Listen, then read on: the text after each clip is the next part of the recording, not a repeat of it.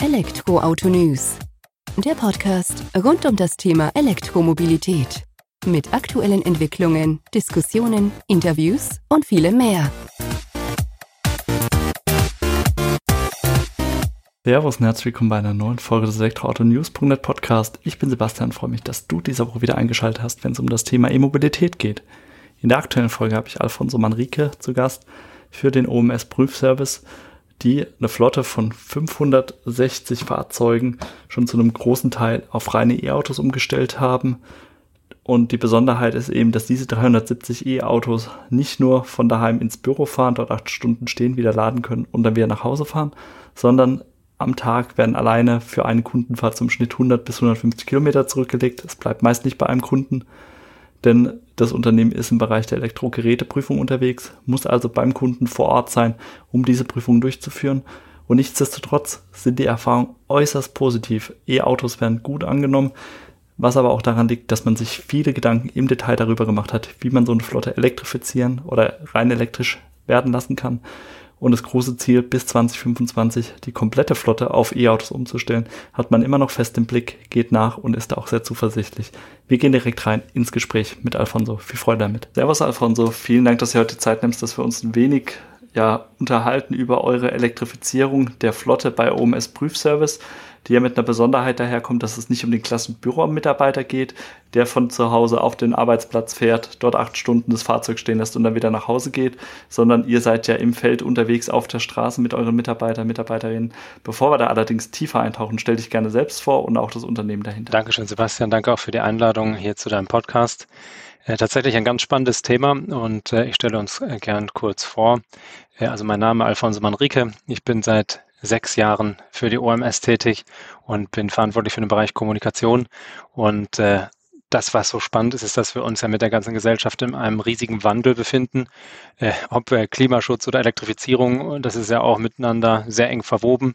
Ähm, und uns liegt es einfach am Herzen und mir auch persönlich, dass wir zukunftsfähige Lösungen für unsere Gesellschaft auch praxisfähig machen.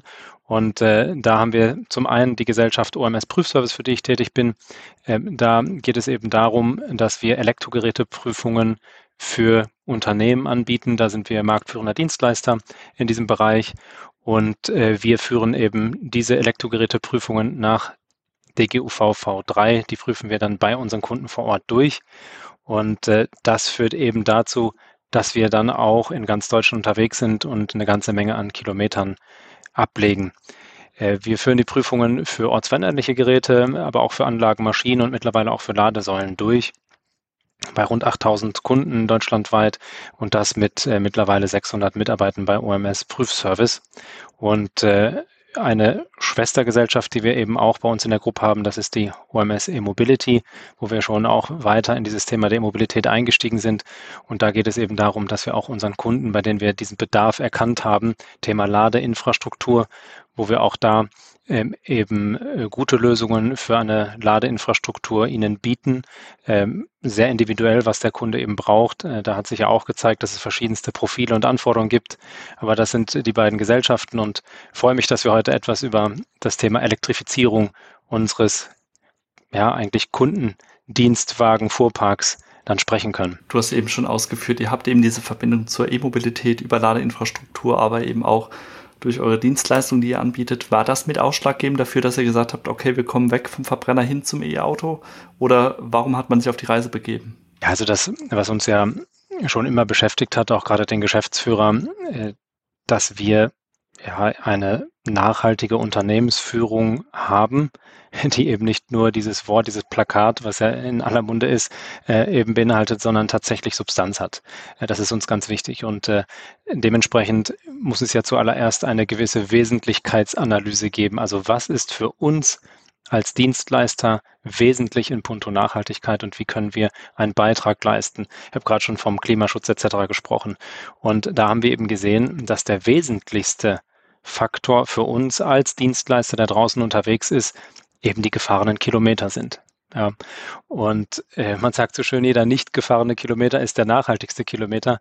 Deswegen sind wir den ersten Schritt gegangen und das haben wir aber auch schon seit Jahren, seit 2019 proaktiv sind wir das angegangen. Haben wir 40 Standorte mittlerweile in ganz Deutschland, einfach um auch die Nähe zum Kunden herzustellen, Fahrzeiten zu minimieren.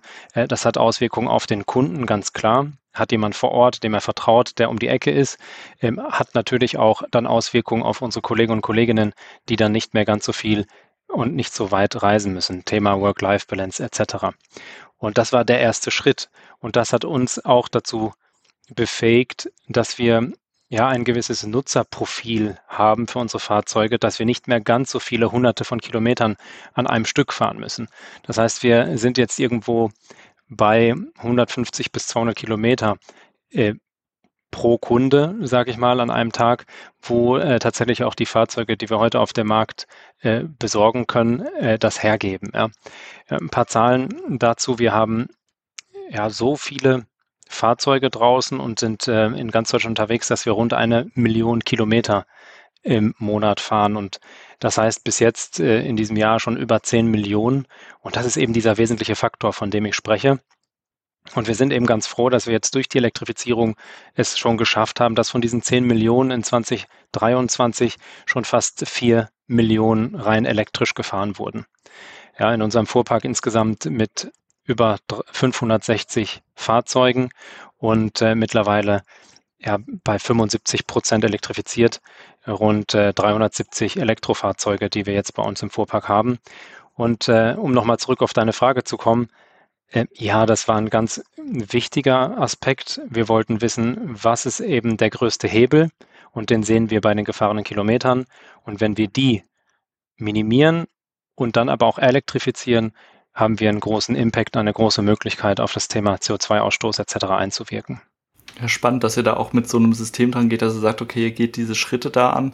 Erstmal reduzieren, was nicht notwendig ist oder was reduziert werden kann und den Rest dann eben tatsächlich auch nachhaltig auf die Straße bringen.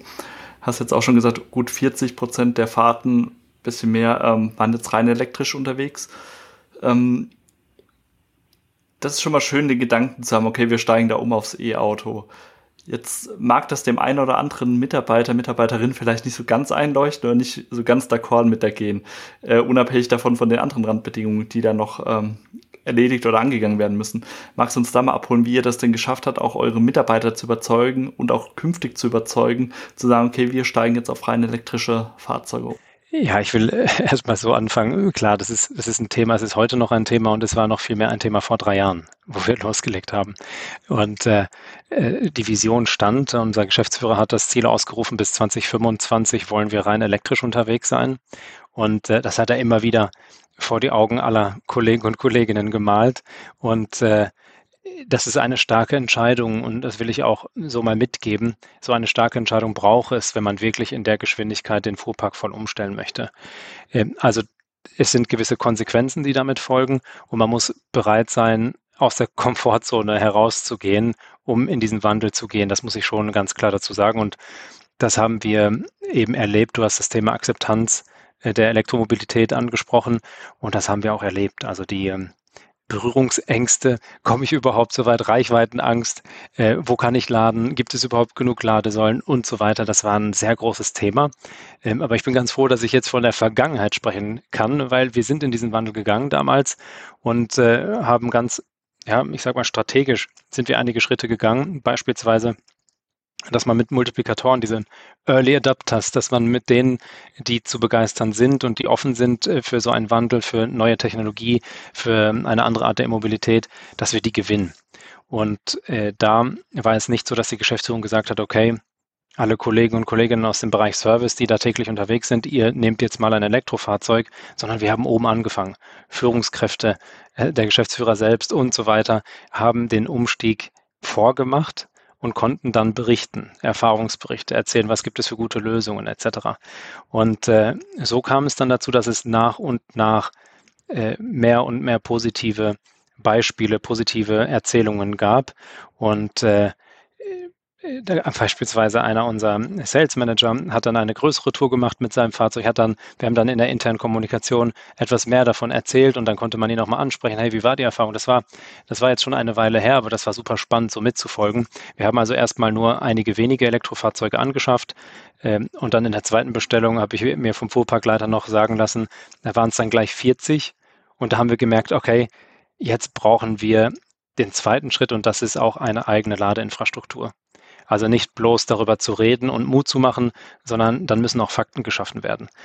Weil am Ende als Servicetechniker losfahren zu wollen und erst einmal eine halbe Stunde im besten Fall oder anderthalb Stunden irgendwo an der Tankstelle oder an der Ladesäule zu warten und den Kunden sitzen zu lassen, das funktioniert natürlich nicht. Und deswegen haben wir gesagt, wir brauchen Lademöglichkeiten an unseren Firmenstandorten. Ähm, was gibt es da für Herausforderungen? Das ganze Thema Kapazitätsengpässe alleine schon, was kann überhaupt der Netzanschluss vor Ort leisten? Ähm, kriegen wir das hin? Wir sind nicht überall im Eigentum, sondern in gemieteten äh, Räumlichkeiten. Auch da ganz klar, äh, die Auseinandersetzung mit Vermietern, lassen die das überhaupt zu? Wollen die eine Installation der Ladeinfrastruktur? Äh, wer trägt welche Kosten? Das sind alles so Herausforderungen gewesen, die wir gesehen haben, auch unterwegs, wenn man dann laden möchte. Gut, welche Ladekarte nutzt man, äh, ist auch ein spannendes Thema. Äh, viele Karten, viele Systeme, viele Verbünde, die es gibt. Okay, was ist jetzt das Richtige für uns? Wo lädt man am kostengünstigsten? Ähm, und auch die Fahrprofile der einzelnen Mitarbeitenden dann zu analysieren und sich anzuschauen, okay, hier haben wir einen Vielfahrer. Bei ihm könnte zum Beispiel diese Karte die passende sein und diese Lösung. Ähm, und äh, das sind alles Dinge, da muss man richtig Zeit investieren, das muss man sich angucken. Aber es ist lösbar. Das ist das Schöne. Also wir sind da reingegangen, haben gesagt, wir gehen konsequent in die Lösungsfindung und es gibt bis jetzt so gute Lösungen, dass man eigentlich sagen kann, dieses Thema Akzeptanz, das ist bei uns äh, Geschichte und wir sind viele begeisterte Elektromobilitätsfahrer bei uns bei OMS. Dann habt ihr da schon mal den wichtigsten Punkt geschafft sozusagen, die Akzeptanz herbeizurufen und dann eben, ich sag mal, jetzt habt ihr ja 370 E-Autos, hast du gesagt. Also da ist ja schon eine Masse vorhanden, die ja auch jedem neuen Mitarbeiter in dann eben vor Ort zeigt, es funktioniert. Sonst wäre er ja nicht mit so vielen Fahrzeugen auf der Straße unterwegs. Ähm, für mich die Frage, jetzt hast du gesagt, ihr habt zuerst mit wenigen Fahrzeugen ausgewählt begonnen und seid dann in der zweiten Bestellung direkt mit 40 Fahrzeugen äh, rausgetreten an den Markt sozusagen. Jetzt kennt ja jeder, der sich ein bisschen mit dem Thema beschäftigt, äh, die Thema Lieferzeiten, Kosten und so weiter. Und 40 Fahrzeuge sind ja auch schon Brett. Also kannst du uns da abholen, für welche Fahrzeug, Fahrzeuge, Fahrzeugtypen ihr euch entschieden habt, welche Marken vielleicht auch und was die Überlegungen dahinter waren? Ja, also wir äh, waren uns darüber im Klaren, wir haben gewisse Anforderungen als Dienstleister, ähm, als Service-Dienstleister, Elektrogeräteprüfer und äh, dementsprechend haben wir uns angeguckt, was sind unsere Anforderungen und die waren uns jetzt wichtiger als eine spezifische Marke, äh, sondern da mussten wir uns natürlich an dem bedienen, was der Markt erstmal hergegeben hat. Und wenn ich dann an die ganze, an die Corona-Zeit in Deutschland zurückdenke, Lieferengpässe etc., das war nun wirklich ähm, keine leichte Aufgabe, genügend passende Fahrzeuge zu besorgen. Äh, was wir uns überlegt haben, ist, okay, wir brauchen eine gewisse Reichweite. Ich habe gerade schon erzählt, dadurch, dass wir 40 Standorte deutschlandweit haben, sind wir bei einem äh, Profil oder bei einer Reichweite von 150 bis 200 Kilometern im Durchschnitt.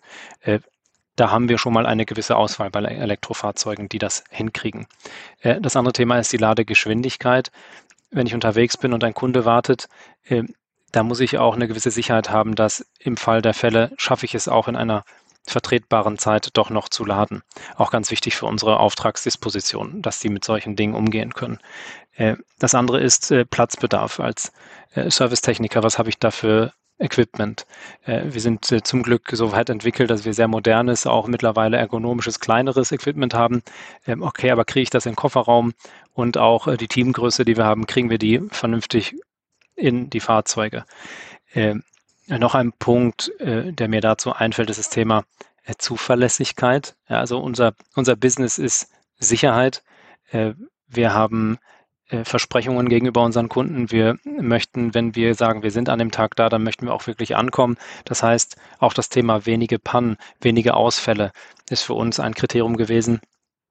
Und zuletzt noch das Thema, ähm, ich nenne es mal Image, äh, was erwarten unsere Kunden eigentlich, mit was für Fahrzeugen wir äh, bei Ihnen auf den Hof fahren, aber auch intern. Was hat das für eine Wirkung, wenn ich mit der Marke, äh, sage ich mal, rausgehe oder eben mit einer anderen? Und dementsprechend ist das bei uns so ausgefallen, dass wir äh, relativ breit reingegangen sind, um auch Erfahrung zu sammeln am Anfang. Wir haben äh, sogar ein I i3 von BMW mal äh, bei uns im Fuhrpark gehabt, dann war das ein Hyundai Ioniq äh, 5 auch mal im Test, MG Marvel Air aber auch äh, eine Weile bei uns äh, mit drin.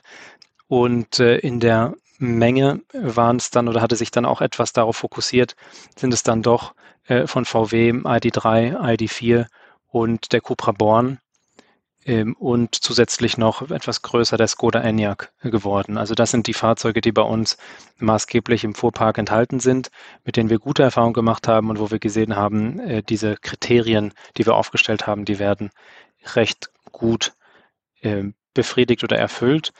Wobei ich dazu sagen muss, äh, trotz allem äh, ist es nicht so, dass das die typischen Service-Technikerwagen sind. Also die Auswahl ist da schon recht gering. Wenn ich mir einen Cupra Born anschaue, das ist nun wirklich ähm, was anderes als ein äh, Transporter, wo ich viel Platz für Geräte etc. habe und äh, auch der ein oder andere äh, Kunde fragt sich, okay, äh, Elektrogeräteprüfung und dann kommt die in einem äh, sportlich geschnittenen Cupra Born angefahren. Äh, das sorgt auch schon mal für für etwas Aufsehen.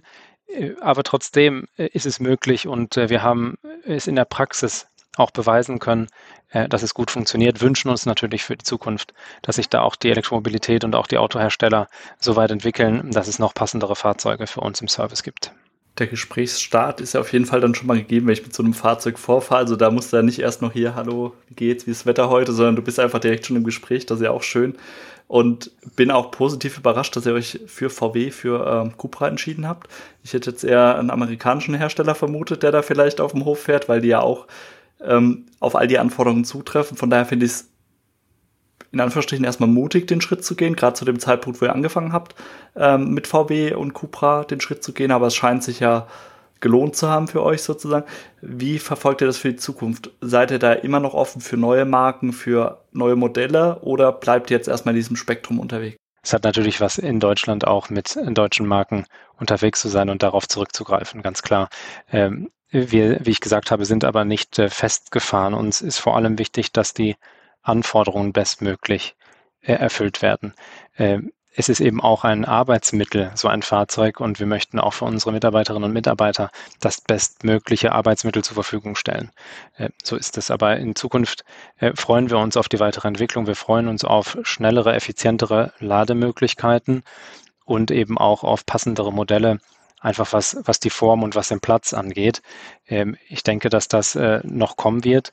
Ähm, aber wir haben mit dem, was wir jetzt auf dem Markt kaufen konnten oder leasen konnten, haben wir jetzt schon sehr gute Erfahrungen gemacht und äh, möchte auch ganz gern äh, die Gelegenheit nutzen, auch einfach Mut zu machen. Also es sind Hürden, es sind tatsächlich Herausforderungen, die man sich angucken muss, aber so ist es in jedem Change-Prozess. Und äh, zu sehen, dass jetzt zum einen unser ökologischer Fußabdruck wesentlich minimiert werden kann und wir jetzt im zukünftigen Schritt eigentlich dabei sind, äh, noch dieses Thema der Nachhaltigkeit weiter auszubauen. Und zwar haben wir bisher äh, die Fahrzeuge mit Ökostrom geladen, ja, das, was man auf dem Markt bekommen kann, äh, sind aber jetzt dabei eben auch ähm, unsere Standorte mit PV-Anlagen auszustatten. Äh, das heißt, dass wir dann auch direkt Sonnenstrom ähm, äh, laden können. Und da kommen wir dann im Grunde genommen auch schon zum Thema OMS Mobility, mit dem wir uns auch beschäftigen bei, bei der anderen Schwestergesellschaft, da geht es eben auch darum, was gibt es für sinnvolle Lösungen. Wenn ich daran denke, wir haben eine PV-Anlage, die produziert tagsüber enorm viel Strom, vielleicht mehr als wir verbrauchen können. Äh, gerade am Wochenende sind die Fahrzeuge am Büro, wo wir nicht beim Kunden sind, äh, dass man zum Beispiel Ladepläne hat, also Profile erstellt und äh, ja, intelligentes Laden hat und diesen Sonnenstrom dann am Wochenende während der Sonnenstunden dann möglichst nutzt für die Ladung des Fuhrparks. Das sind alles Lösungen, die wirklich Sinn machen und die dann auch in Richtung ähm, emissionsfreie E-Mobilität wichtig sind. Und äh, das ist eben das, was wir auch unseren Kunden anbieten und wo wir an Lösungen dran sind mit dem Thema OMS E-Mobility wo wir sicherlich in der nächsten Podcast-Folge auch nochmal im Detail dann drauf zu sprechen kommen, weil ich finde das auch sehr spannend und so wie du sagst, gerade diese Verknüpfen von erneuerbaren Energieladelösungen, das ist ja auch gerade im Flottenbereich der Weg, der gegangen werden muss, um da zu überzeugen. Ähm, du hast gesagt, es gab Herausforderungen im Umfeld bei der Umstellung. Wir waren bei Mitarbeiterladeinfrastruktur und so weiter. Merkt ihr denn auch den Vorteil, weil es wird ja E-Autos nachgesagt, die sind weniger wartungsintensiv, sie sind auch im Unterhalt kostengünstiger, vor allem wenn ihr jetzt euren eigenen Strom dann auch dafür laden könnt. Das spiegelt sich ja auch dann bei den, ich sag mal, positiv in der finanziellen Betrachtung wahrscheinlich wieder bei euch. Ich finde den Punkt, äh, den du gerade angesprochen hast, äh, ganz wichtig. Äh, wir sind als Unternehmen natürlich darauf ausgelegt, Gewinne zu erzielen und dementsprechend sind die wirtschaftlichen Faktoren auch voll zu berücksichtigen.